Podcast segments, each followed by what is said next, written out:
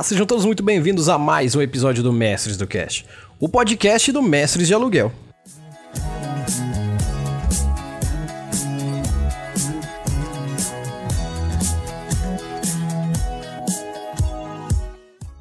E hoje eu trago para vocês um conteúdo muito legal, um conteúdo que já me pediram muito e pasme, me pediram de várias formas diferentes, a mesma coisa em vários momentos. Eu pensei, matutei bastante, coloquei no papel e hoje eu trago para vocês o método infalível para mestrar RPG. Mas primeiro, é claro, deixa eu falar para vocês sobre a Forge Online, essa que é a maior loja de camisetas de RPG do Brasil. Se você não conhece, procura agora aí forgeonline.com.br, que lá, além de você encontrar uma porrada de camisetas muito legais, você vai encontrar as camisetas do Mestres do Cash. Então passa lá, garanta suas camisetas que estão com artes muito legais e eu garanto para vocês que tanto no preço quanto na qualidade vai valer muito a pena. E não esquecendo também que você que está ouvindo isso aqui pode fazer parte dos nossos grupos especiais, os grupos dos padrinhos, os grupos que trocam ideia direta com a gente. Seja você como Christian, seja você como Saulo, o importante é faça parte do nosso grupo de apoiadores. É só procurar no Catarse ou no PicPay Assinaturas por Mestres do Cash. Encontra a gente lá, Deixe o seu valor que você puder, seja por um mês, seja pelo resto da vida. Você vai estar tá ajudando muito a gente, muito mesmo. E acreditem, dois reaisinhos que você pode ajudar faz você fazer parte desse grupo nosso e ao mesmo tempo você ajuda muito o trabalho aqui. Então é só procurar no Catarse ou no PicPay assinaturas por Mestres do Cash que você já vai estar tá fazendo uma enorme de uma ajuda. E é claro, se você é criador de conteúdo como eu, ou você faz outras coisas que tangem, que tocam no mundo do RPG. Poxa, eu tenho um sistema que eu tô escrevendo, que eu terminei de escrever. Eu tenho os meus bonequinhos que eu faço aqui, minha, meus figures. Eu tenho, poxa, eu faço camisetas, eu faço. Cara, se você trabalha com o mundo do RPG aqui no Brasil, entre em contato, porque nós vamos fazer um ótimo episódio para divulgar o seu trabalho. Anuncie no Mestres do Cash. Nós estamos aqui abertos para fazer com que o RPG nacional seja divulgado da melhor forma que a gente puder, beleza? Não deixe de procurar a gente, principalmente mandando um e-mail, se você quiser anunciar aqui, ou se você quiser mandar o seu feedback, se você quiser falar, pô, Shirley, tô gostando, não tô gostando, gostaria de ouvir sobre isso, gostaria de ouvir sobre aquilo. Faça como a grande maioria das pessoas que estão mandando e-mail e que eu vou dizer para vocês, eu tô pensando em juntar tudo para ler num dia só para ficar mais legal.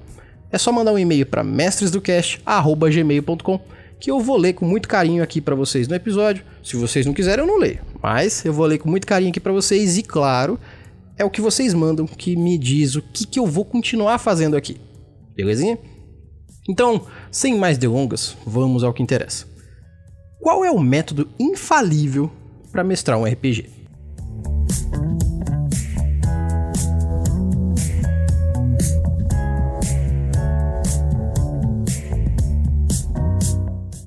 Hoje é aquele dia onde nós desmistificamos muita coisa. Eu poderia fazer um curso de tanta coisa que poderia estar tá nesse método. Mas eu não vou fazer porque eu acho que eu não sou tão bom coach quanto eu posso explicar para vocês. Então eu vou começar dizendo que o método para mestrar que eu quero trazer para vocês é bem simples. Eu dividi em quatro etapas. Por que em quatro etapas? Porque elas são bem concisas, bem fechadinhas, bem encaixadas. E quando você junta essas quatro etapas, fica muito prático, fácil e rápido dominar uma mestragem. Caramba, ele dominar a arte da mestragem? É, não é tudo isso. É bastante coisa. Principalmente quando você vê alguém mestrando muito bem. Você vai olhar e falar: caraca, que negócio maneiro. Pois é, é maneiro sim. Mas eu recomendo que vocês utilizem desse método e, se possível, lembrem que fui eu que ensinei. é, por que, que eu falo isso? Porque esse método funciona comigo desde que eu comecei a narrar mesas que eu considerei boas.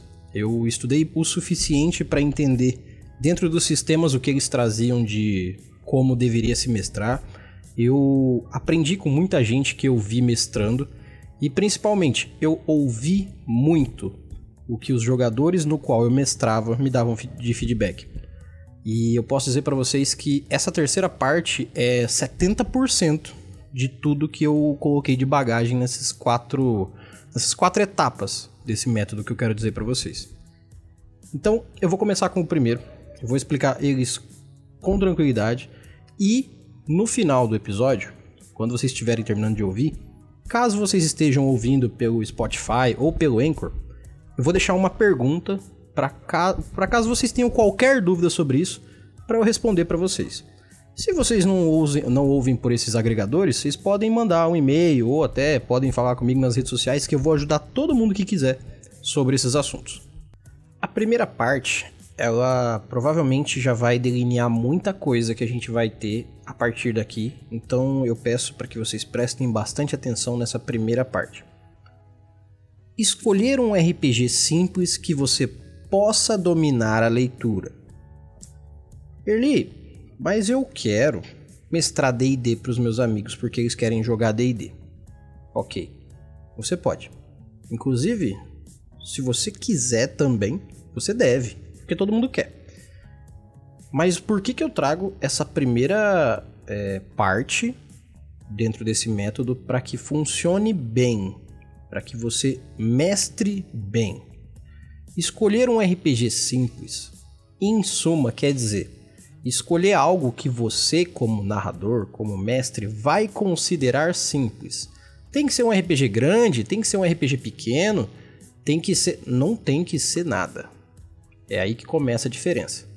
Então, assim, é, se você decide que vai utilizar um RPG simples, não necessariamente pequeno, que seja simples para você, isso vai facilitar com que você não tenha barreiras linguísticas e você consiga ler o livro de uma forma que você interprete o que está acontecendo nele de forma quase que visual.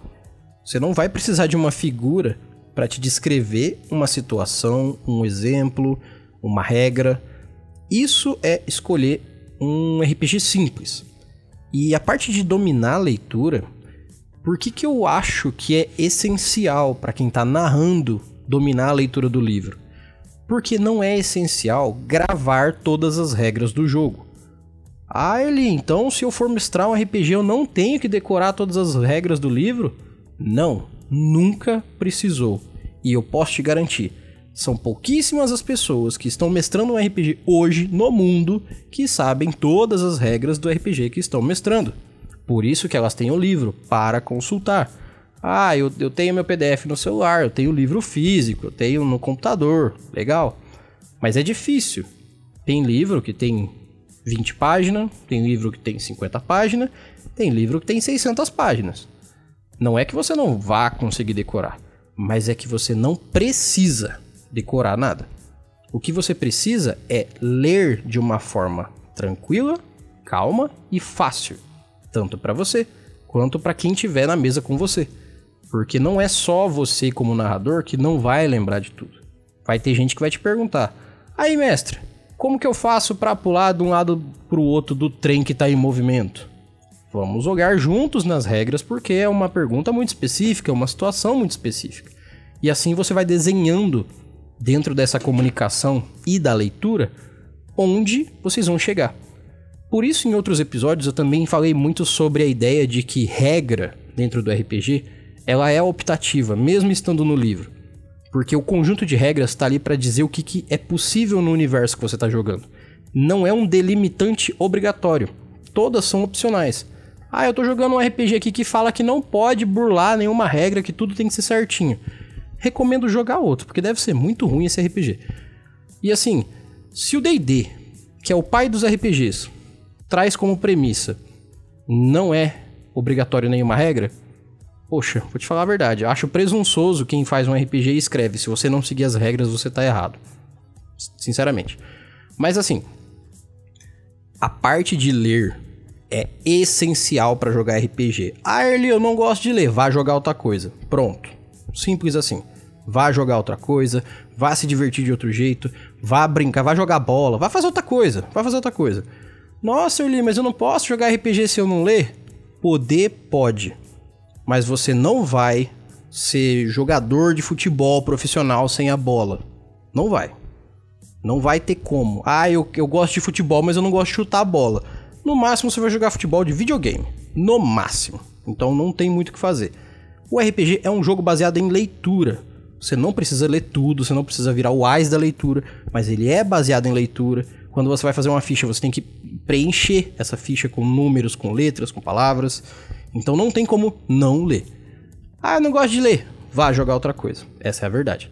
Mas, como mestre aqui, como narradores que vocês serão, eu posso dizer para vocês, escolhendo um RPG do qual a linguagem deles vai ser simples para você, você começa a dominar a linguagem de tanto ler de quanto tanto usar, e por consequência, você vai conseguir gerar para você e para quem tiver na sua mesa uma segurança sobre o sistema que vocês estão jogando.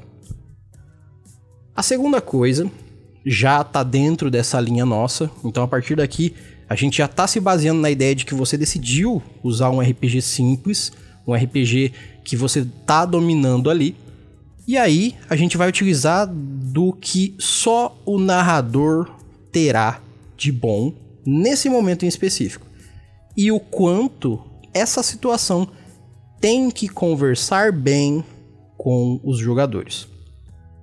Segundo passo: usar bagagens pessoais como ponto de referência para criar. Erli, o que, que isso quer dizer? Vamos lá.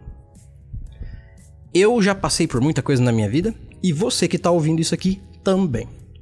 Eu já assisti filmes, já vi séries, já joguei jogos, já trabalhei, já conheci gente, já fiz um monte de coisa. Tudo isso na minha vida é bagagem, é história minha, são coisas que eu vivi. Então por que, que eu não posso utilizar de história minha, de vivências minhas, de situações que eu passei, para criar dentro de um RPG? Por que, que eu não posso trazer o mundo real para dentro da fantasia? Se a fantasia é diretamente baseada no mundo real. Ah, nossa, mas a fantasia é muito diferente. Mas é baseada, ninguém cria 100% do nada. Principalmente quando você vai jogar um jogo de fantasia. Só é considerado fantasia porque o ponto de referência é o mundo real. Não é, não é simples de entender essa parte? Então, quando você usa suas bagagens pessoais para fazer criações dentro do jogo, você consegue, como narrador, como mestre, passar uma informação muito fidedigna, muito palpável, muito bem feita. Vou dar um exemplo. Digamos que eu fosse uma mulher e eu vivi várias coisas na minha vida. E aí eu tive uma vozinha e a minha vozinha, ela era muito legal comigo. Ela era boca dura, ela falava um monte de coisa, ela era muito chatinha, mas ela era um amor de pessoa. E eu, por ser menina, é, a gente tinha um vínculo muito maior e tinha toda aquela coisa. E aí eu tenho experiência, sentimento e interação envolvida. Eu tenho um personagem. Se eu consigo trazer, migrar, levar essa pessoa por exemplo, de a vozinha a um NPC dentro do jogo, eu vou lembrar dos trejeitos, eu vou lembrar da voz, eu vou lembrar da cor do cabelo, eu vou lembrar do cheiro, eu vou lembrar da interação.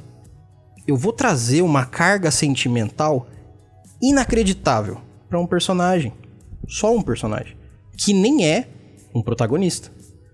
Só que quando os protagonistas encontrarem com esse personagem, e eles tiverem curiosidades, você vai ter as respostas. Porque você lembra da sua vozinha. Você lembra daquele sentimento. Você lembra daquele tiozinho do boteco que você conheceu. Se você consegue ir trazendo essas bagagens que complementam esse personagem e fazem ele existir, você consegue fazer com que as pessoas que estão jogando vivam um RPG muito foda, muito bem feito. Porque vocês vão estar tá colocando o sentimento de vocês como narradores, como narradoras, como jogadores. Vocês vão colocar tudo aquilo ali para fora. Quando vocês estiverem descrevendo, vocês vão demonstrar o NPC, o lugar, o veículo. Ah, nossa, então eu não vou falar de pessoa, vou falar de lugar. Eu fui numa cidade lá no interior do Rio Grande do Sul e ela era ela tinha neve, ela tinha o verde, ela tinha uns bichinhos o cheiro era tal, Isso tudo eu posso ter vivenciado. E se eu conseguir juntar essa vivência minha com a descrição que eu quero dar para meus personagens, meus jogadores aqui? Se eu trouxer isso de uma forma bem explicada, bem vivenciada para quem tá jogando, as pessoas vão entrar na dança. Porque elas vão sentir o que eu tô dizendo para elas. Elas não vão ouvir. Se eu conseguir trazer essa, esse, esse pequeno cativo para que elas ouçam a minha voz e ao mesmo tempo vejam o que eu tô dizendo, pelo meu sentimento, elas podem ter uma imersão muito mais massa do que eu descrever um dragão porque é vermelho, grande, forte, gospe fogo e tem escamas que parecem um, uma armadura. Uau, caramba, qualquer um pode escrever isso. Mas e se eu já, sei lá, eu fiz biologia e aí eu eu sei que o estudo que os lagartos têm envolve tal coisa, e, eu, e, a escama, cada lagarto é de um jeito, e aí eles têm um jeito de se mexer, e isso traz um movimento essas bagagens são essenciais para você que está mestrando causar profundidade. Seja falando de um bicho, de um lugar, de uma pessoa, de uma carroça. Se você não se abstém a uma mestragem medíocre, se você não sabe a descrição de medíocre, procure no Google. Eu não estou ofendendo a sua mestragem, só que se você se abstém ao medíocre, não tem problema mas dá para fazer uma parada incrível sem fazer força, porque você só vai estar tá usando as suas bagagens. Ah, Ergui, mas eu não vivenciei essas coisas que você tá falando. Mas você já viu no filme? Já viu numa série? Sei lá, já leu num livro? Se você tem alguma bagagem e você traz ela aqui para dentro e não só fala um dragão vermelho, você dá profundidade. Porque é muito legal quando a gente espera que os jogadores interpretem e levantem e joguem o dado e falem, e eu dei a espadada de baixo para cima e não sei o que, e eu dei o um mortal para trás. Muito legal. Mas você, como narrador, tá dando a imersão suficiente para que essas pessoas tenham essa liberdade de falar, eu vou interpretar muito meu personagem? Se sim, legal. Se não, use as suas bagagens pessoais como um ponto de referência para criar dentro do RPG. Para eu falar essa terceira parte, esse terceiro passo, eu tenho que explicar um pouco do que eu entendo como narrador, como mestre de RPG. Um contador de história, por mais bobo que pareça que eu vou dizer, ele conta a história. Ele não muda a história, ele não refaz a história, ele não desenha diferente a história, ele conta a história. Ah, mas ele pode aumentar para dar uma ênfase. Até pode. Tipo um bardo, sabe? Que conta seus uh, os feitos de, de, um herói. E aí, poxa, o herói matou um dragão, mas poxa, e se eu falar que ele fez isso, aquilo e aquilo outro? Eu não sei necessariamente se ele vai estar tá aumentando a história. Talvez ele só esteja contando detalhes que fazam, faz, façam a história ser mais profunda e imersiva para quem tá ouvindo. E é aí que eu entro com a terceira dica minha, que eu acho que essa dá para fazer com muito mais facilidade até que as duas primeiras. Pasmo. Trabalhar as interpretações sem exagero, mas com personalidade. Vamos discernir bem o que, que isso quer dizer e colocar em prática. Vamos lá, eu vou praticar com vocês o que, que essa terceira dica quer dizer.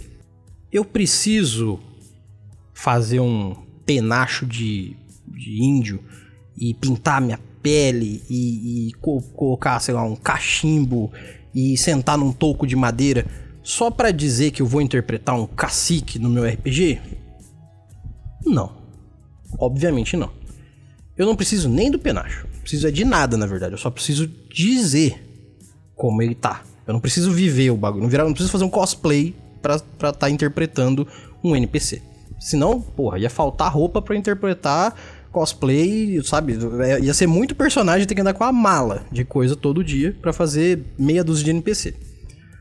Mas ao mesmo tempo, não é porque eu não tô vestido que eu não vou interpretar os trejeitos, que eu não vou descrever bem as cores, que eu não vou falar sobre cheiros, sobre sons.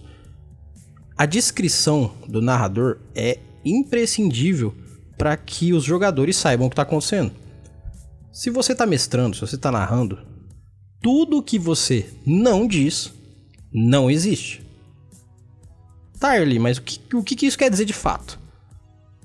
Quando a gente tá mestrando RPG, a gente viaja muito na maionese. A gente vai muito longe e a gente cria umas coisas muito legais. Só que você tá vendo na sua cabeça. Você tá vendo um filme que você tá criando na sua cabeça junto com o jogador. Eles não.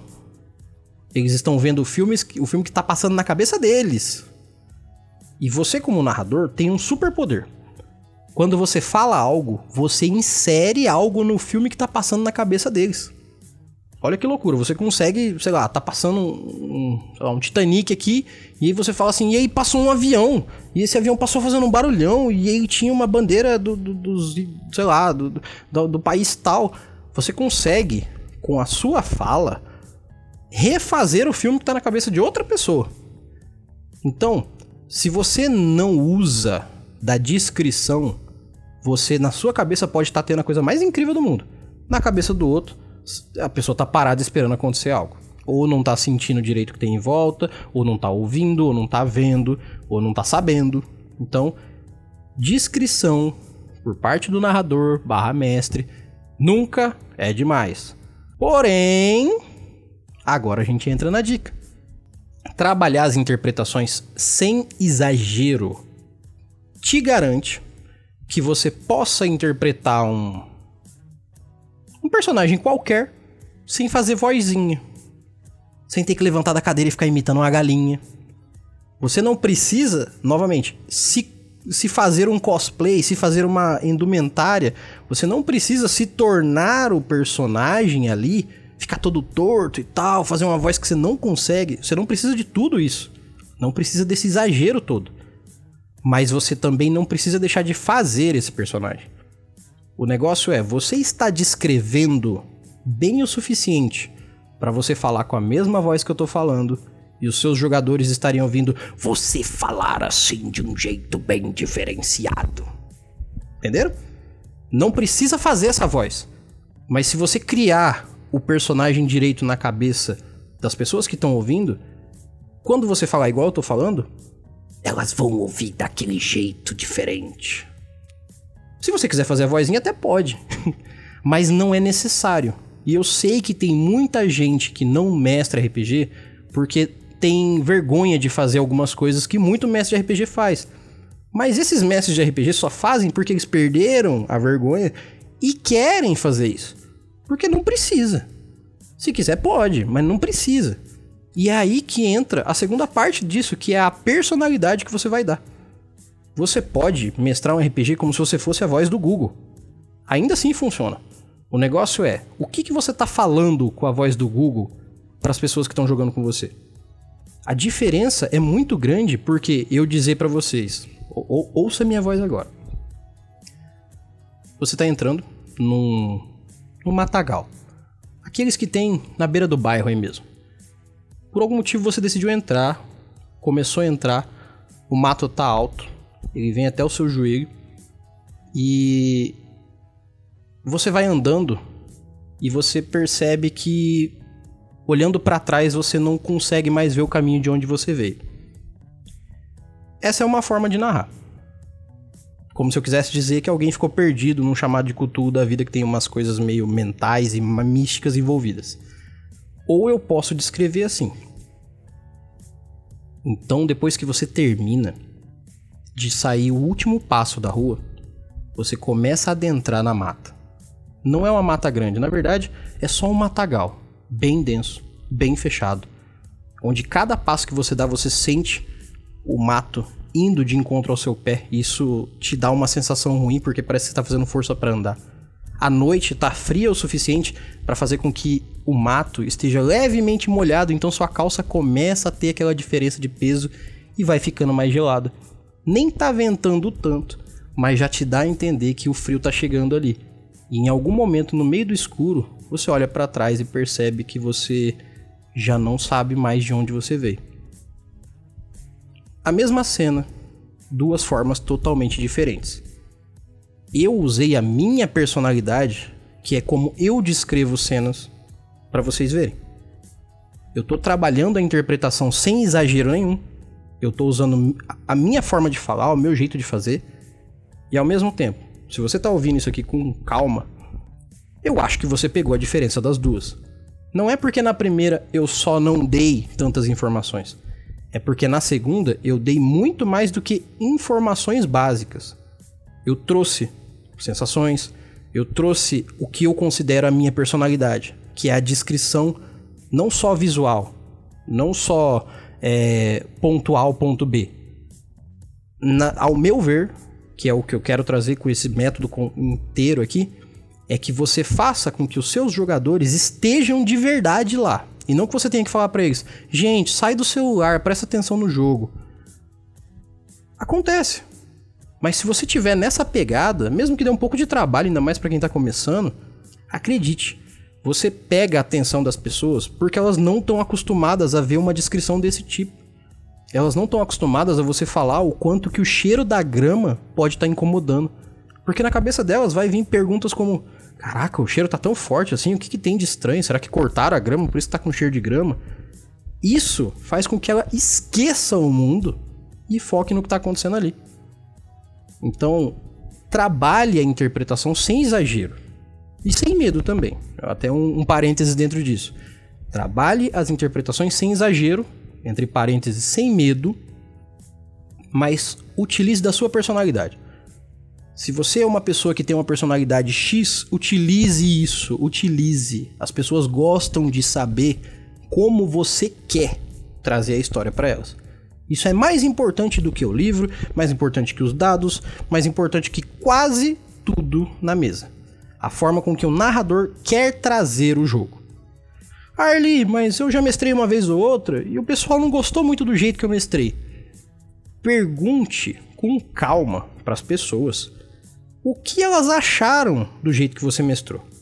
Depois, refaça a pergunta de outro jeito. O que vocês acham que ficaria massa de eu fazer? Porque aí você tá perguntando primeiro a opinião deles e depois perguntando indiretamente o que eles achariam melhor que você fizesse. Só que, né, se você perguntar tão diretamente assim, talvez eles falem: "Não, não, tá tudo legal. Pô, sua mestragem foi sensacional". As pessoas fazem isso por decoro, sabe, para não, não chatear ninguém, mas ao mesmo tempo é a sua personalidade, o seu jeitinho ali e principalmente o que você traz para dentro dessa interpretação, o, o, o, complexo que, que forma a cena, as cenas, que vai acabar gerando essa imersão completa. E por último, agora, a gente fechar com chave de ouro esse método que eu posso dizer para vocês que realmente é infalível para qualquer um mestrar. Provavelmente é o que vocês vão achar mais bobo mas eu vou explicar bem o porquê esse é o último, o mais importante e o que vocês mais têm que se apegar. Ah, eu quero mestrar um RPG, Erli, eu quero narrar um RPG, Erli, eu quero tentar minha primeira mesa de RPG, Erli. Ah, eu quero melhorar minha mestragem, Erli. Foquem nisso que eu vou falar agora. Foco na diversão.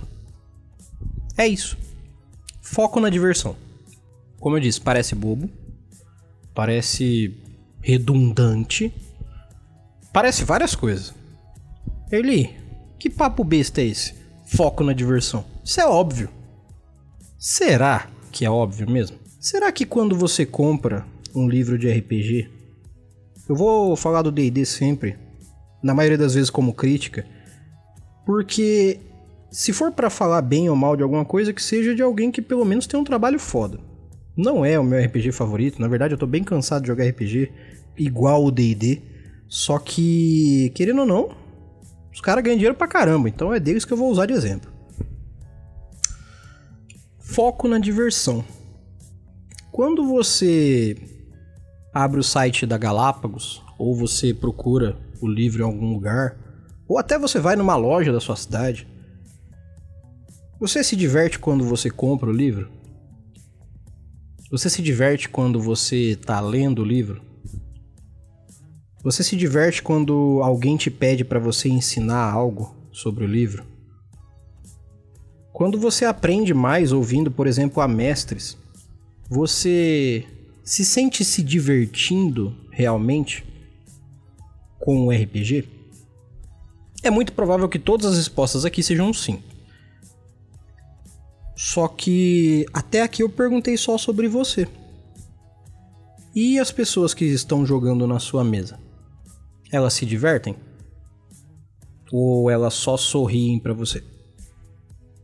Existe uma diferença absurda entre diversão e risada.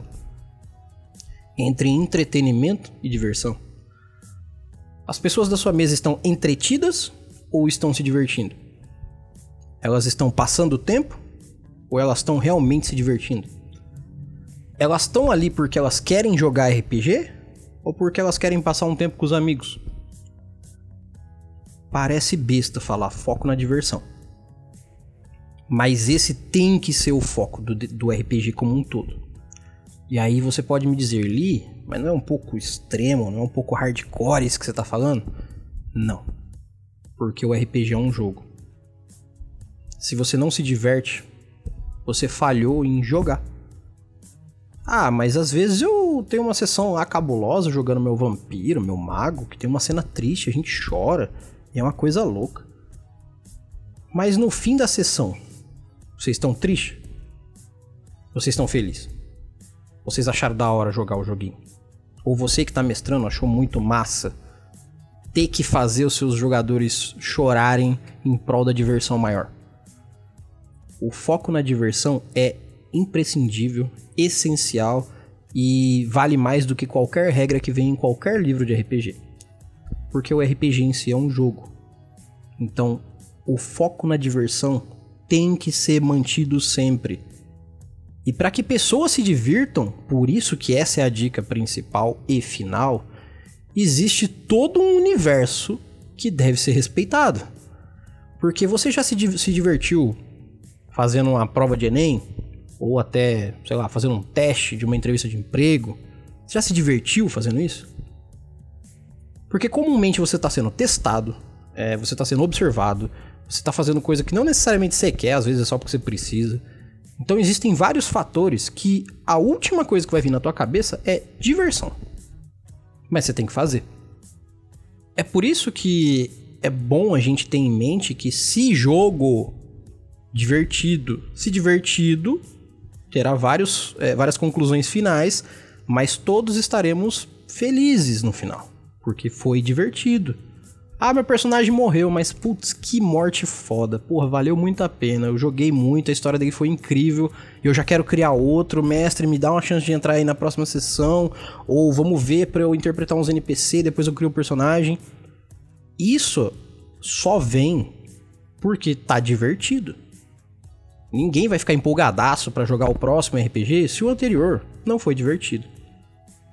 Ah, Erly, o que eu tenho que fazer para deixar o RPG divertido?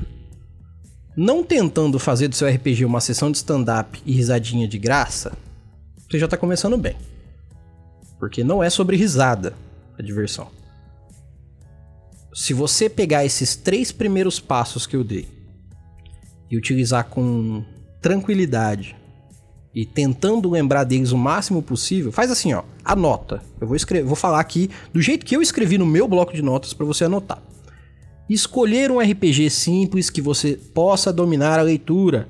Usar bagagens pessoais como ponto de referência para criar no RPG.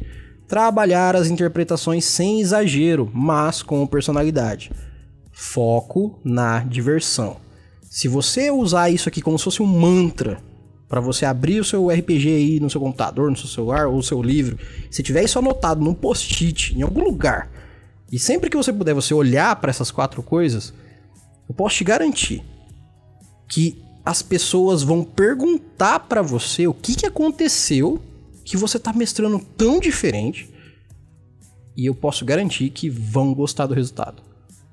Porque aqui tudo que eu falei não envolve mentira, não envolve é, fantasia na vida real.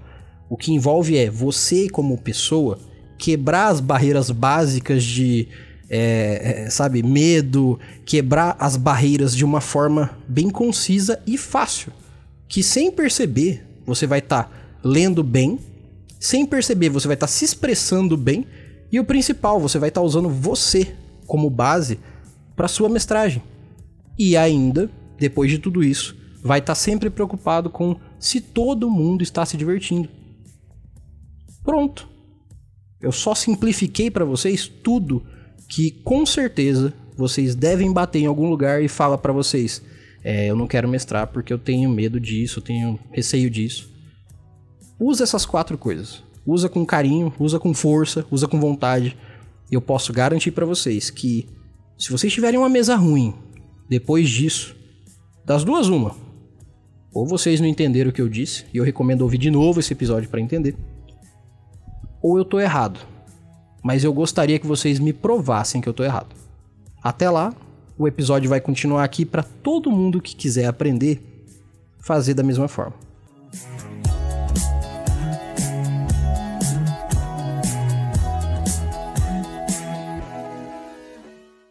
Então, eu quero encerrar hoje aqui com vocês porque eu acho que depois desse método vai ficar muito difícil de alguém ter desculpinha de falar: "Ah, Early, eu não mestre porque eu não vai dar, não vai dar, cara". E se alguém te mostrar isso aqui, se alguém chegar e falar assim: "Ô, oh, ouve esse episódio aqui porque o cara tá falando sobre como mestrar para você parar de ter medo", acredite, essa pessoa deve gostar de você o suficiente para querer que você mestre para que você ouça isso aqui tudo, entenda e bote em prática. Não leve como uma indireta, leve mais como um, um incentivo. Essa pessoa deve gostar muito de você a ponto de falar: olha esse recado aqui que estão trazendo para que você mestre pra gente. Belezinha? Então, eu quero terminar hoje também falando sobre mestragem, porque eu também, como um criador de conteúdo, consumo conteúdos e hoje eu quero fazer uma indicação que vai parecer meio boba, porque a indicação que eu vou fazer é muito maior do que o Mestres como um todo, do que a Mestres do Cash. Mas vai que tem gente que ouve aqui que não ouve lá, né? Eu quero indicar para vocês o Café com Dungeon, do Rafael Balbi. O que, que é o Café com Dungeon? Um dos nossos parceiros e ao mesmo tempo um dos podcasts que eu mais consumo que mais me ensina sobre várias coisas, que mais eu vejo gente legal e influente dentro da nossa comunidade de RPG nacional participando. Mas o principal, Rafael Balbi é um cara muito massa, muito gente fina, e ele gosta do conceito de mestragem do jeito dele, mas ao mesmo tempo de um jeito que fique bem para todo mundo, muito parecido com isso que eu tô fazendo aqui. Então, se vocês querem ouvir um outro conteúdo que é, pô, tem cinco episódios por semana, Procurem aí Café com Dungeon, do Rafael Balbi, vocês vão curtir pra caramba. Ele é um mestre super abalizado, ele não é um cara que fala bosta, senão eu não estaria indicando ele aqui. E, poxa, o cara escreveu um livro esses tempos atrás aí que saiu pela New Order, que, ó, pra quem que é dica para aprender a mestrar, isso aqui é só o, o, a, o prato onde vai o bolo. O bolo é o livro dele. Belezinha? E também não vou deixar aqui o meu jabá passar, porque se você não foi ainda na Forge Online enquanto você estava ouvindo esse episódio, vá agora mesmo. Compre de preferência a camiseta Nerd. Oh, compre de preferência a camiseta Cyberpunk-se, porque fui eu mesmo que fiz aquela arte, ficou linda pra caramba e eu sou apaixonado em Cyberpunk, quem me conhece sabe disso. Passe lá, veja todos os nossos produtos e vários outros produtos no Forge Online, a maior loja de camisetas de RPG do Brasil. Não deixe de passar no Catarse e no PicPay Assinaturas para deixar a ajudinha de vocês, porque eu fico muito feliz quando vocês ajudam, não pelo dinheiro em si, mas porque eu sei que vocês estão curtindo o suficiente para depositar seus dois reais que sejam na gente. E desde já, muito obrigado a todos os envolvidos. Se você cria conteúdo, cria produtos e faz qualquer coisa do mundo de RPG e quiser anunciar aqui na Mestres, por gentileza, traga para mim manda um e-mail, me chama nas redes sociais que nós vamos conversar e vamos fazer um episódio especial para divulgar o seu trabalho do RPG Nacional, beleza? Não deixem de mandar também o e-mail de vocês, porque é o feedback de vocês que fazem com que eu continue trazendo conteúdo aqui. Então, mestresdocast@gmail.com e vocês vão ter cada vez mais conteúdos que vocês querem ouvir na, no meu humilde ponto de vista. E no mais, eu agradeço a todos. Meu nome é Erli e eu vou estar aqui esperando por vocês. Nós nos vemos em nossos próximos episódios e até mais!